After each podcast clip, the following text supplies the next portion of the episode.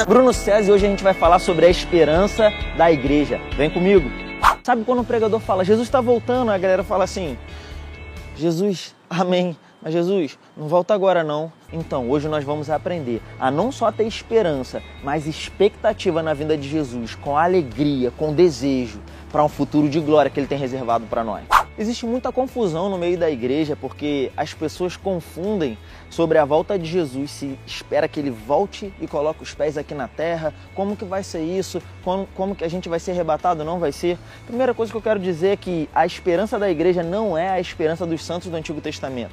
Quando você lê a sua Bíblia no livro de Jó, no capítulo 19, versículo 25 e 26, Jó fala: Eu sei que o meu redentor vive, e por fim colocará os seus pés, ele se levantará sobre a terra. Então, revestido esse meu corpo, de minha pele e minha carne, verei a Deus. Ele está falando da ressurreição dos mortos e de uma expectativa de que o Messias coloque os pés na terra.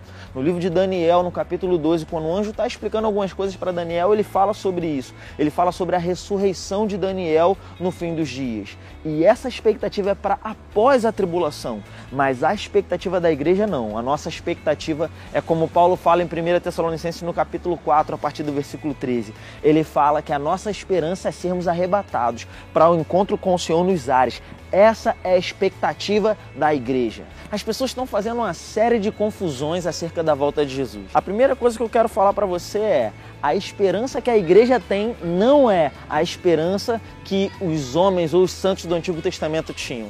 Lá no livro de Jó, capítulo 19, versículo 25 e 26, a Bíblia diz: Eu sei que o meu redentor vive e por fim se levantará sobre a terra. Depois disso, revestido esse meu corpo de minha pele em minha carne, verei a Deus. Jó tinha uma expectativa de que o redentor dele ia se levantar sobre a terra. E essa é a esperança dos santos do Antigo Testamento.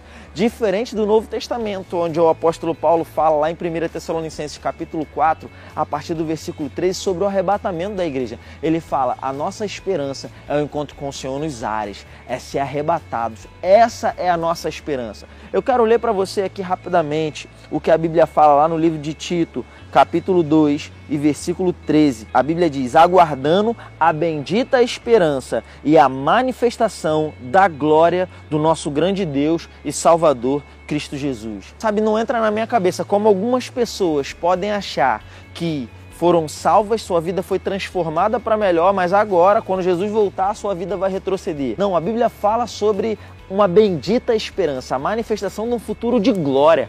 Jesus é o nosso noivo. A gente não, uma pessoa não isso é um, é, um, é um, erro muito comum, inclusive. As pessoas às vezes querem casar para se livrar do problema, como se fosse mais ou menos assim: ah, a coisa está muito ruim aqui, de repente eu vou casar. Não, mas o noivo e a noiva eles têm expectativa no casamento, eles desejam o casamento. Por quê? Porque eles vão celebrar, porque eles vão viver uma vida em unidade. Essa que deve ser a expectativa da igreja, uma expectativa de um futuro que não se limita a coisas materiais. Sabe, eu lembro de um exemplo de uma vez de um rapaz que conseguiu comprar o seu apartamento e, e realizar o seu sonho, que era ter uma piscina dentro do seu apartamento.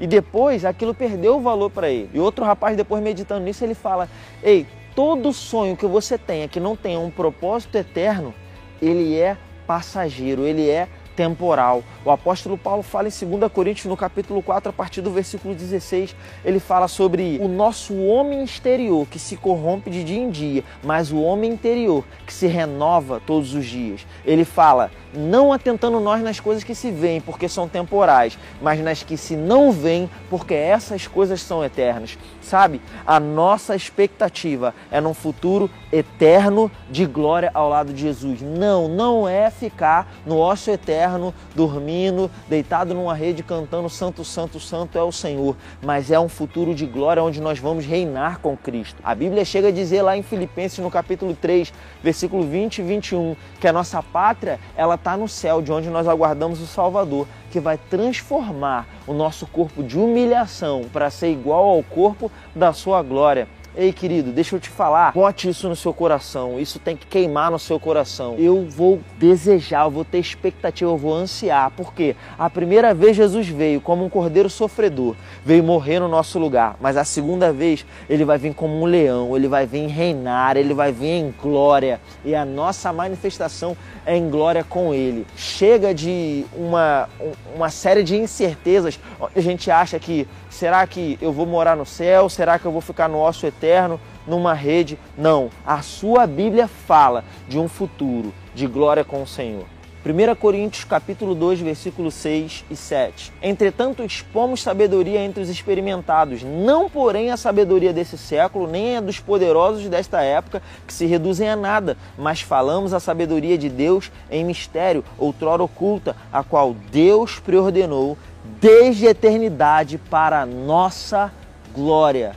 Mas ué, Bruno, a Bíblia diz que Deus não divide a sua glória com ninguém. Não, esse contexto diz respeito a Deus falando: Não dividirei a minha glória com o trem, nem com imagens de esculturas, mas Deus deseja dividir a sua glória com você. Por quê? Porque se Deus dividir a glória dele com a gente, não vai faltar glória no caixa de Deus. Por quê? Porque Deus é um Deus infinito, é um Deus inesgotável. A Bíblia fala lá em Romanos capítulo 8, versículo 17, que nós somos herdeiros de Deus e co-herdeiros com Cristo.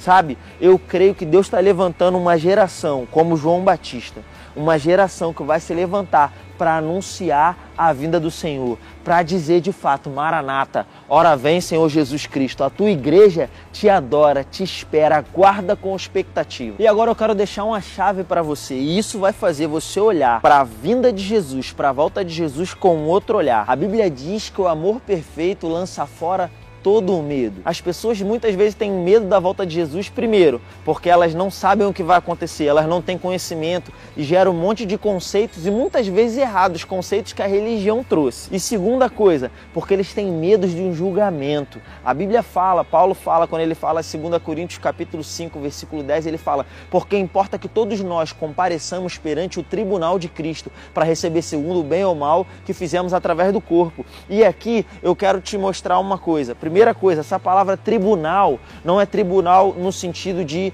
juízo no sentido negativo. A Bíblia fala às vezes de tribunal e a palavra grega é criterion. Essa palavra ela dá a ideia de realmente um julgamento, algo onde você vai ser julgado você pode ser punido. Porém, essa palavra é bema. O juízo ele é ruim para o injusto, mas para o justo o juízo é bom. Nós fomos justificados pela fé em Cristo. A Bíblia diz que pela fé em Jesus Cristo nós fomos justificados. 2 Coríntios 5, 21 diz: Aquele que não conheceu o pecado, Deus o fez pecado por nós, para que nele nós fôssemos feitos justiça de Deus. E por causa dessa posição, nós podemos comparecer diante do tribunal de Cristo com confiança, lançar fora todo medo e aí receber o nosso galardão.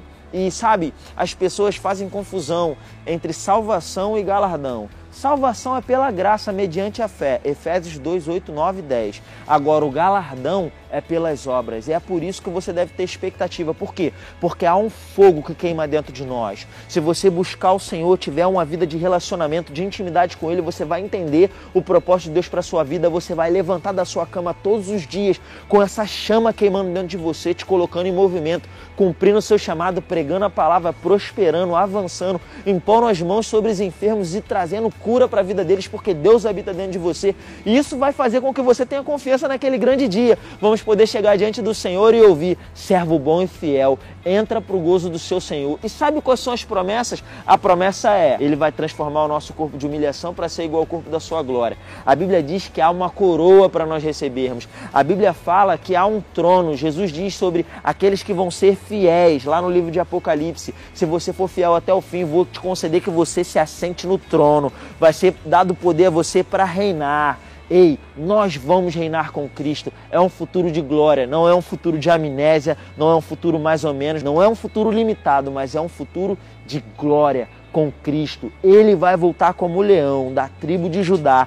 Todo olho verá. Nós seremos manifestos com ele em glória para um futuro eterno de justiça e equidade. E aí, você está preparado para ter expectativa?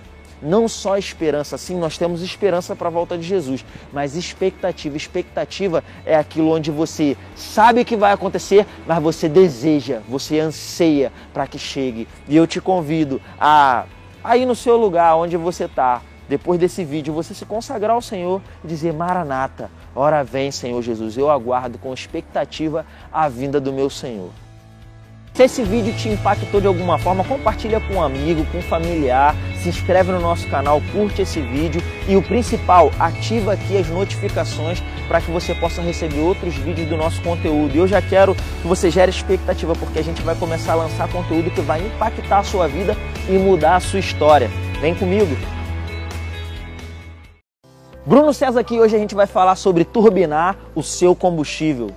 É que você provavelmente já tem algo, um motivo que faz você levantar da sua cama todos os dias para trabalhar, servir, cumprir o chamado de Deus para sua vida, mas eu quero te convidar a alargar a sua perspectiva, a turbinar o seu combustível para que você corra mais rápido. Se porventura você anda meio desanimado, desmotivado, essa é a oportunidade de chegar a um combustível poderoso no seu tanque para você começar a se colocar em movimento.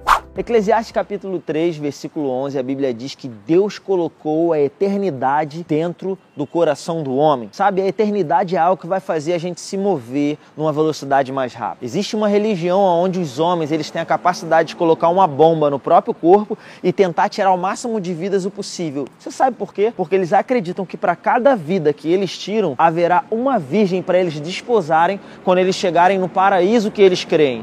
Eu não estou aqui para falar mal de outra religião ou para deturpar a fé que eles têm mas apenas puxar o contexto da eternidade. Existe também, a gente ouve falar dos kamikazes, eram os pilotos de caça japoneses que eles se atiravam, eles cometiam suicídio, entregando a própria vida para poder dar a vitória para a sua nação. E muitos deles acreditavam que iam voltar numa outra vida, de uma outra forma. Essa era a fé deles. Mais uma vez, eu não estou aqui para criticar a fé de outras pessoas ou de outras religiões, mas puxar um aspecto para a nossa vida. Eu quero pegar um exemplo bíblico com você. Olhe para a vida do apóstolo apóstolo Paulo? O apóstolo Paulo, ele decidiu, a Bíblia diz, em seu espírito ir para Jerusalém, porque ele tinha um chamado para cumprir. E a Bíblia fala lá em Atos, no capítulo 21, a partir do versículo 8, que ele chegou na casa de Filipe, o evangelista, e um profeta chamado Ágabo. Ele vai ligar os pés e as mãos com o cinto de Paulo e dizer: Ó, o Espírito Santo está dizendo que isso vai acontecer com o dono desse cinto quando chegar em Jerusalém. Ou seja, vai ser preso. Os irmãos provavelmente começaram: Paulo, Paulo, olha, não vai. Olha aí, Paulo, Deus está te avisando para você não ir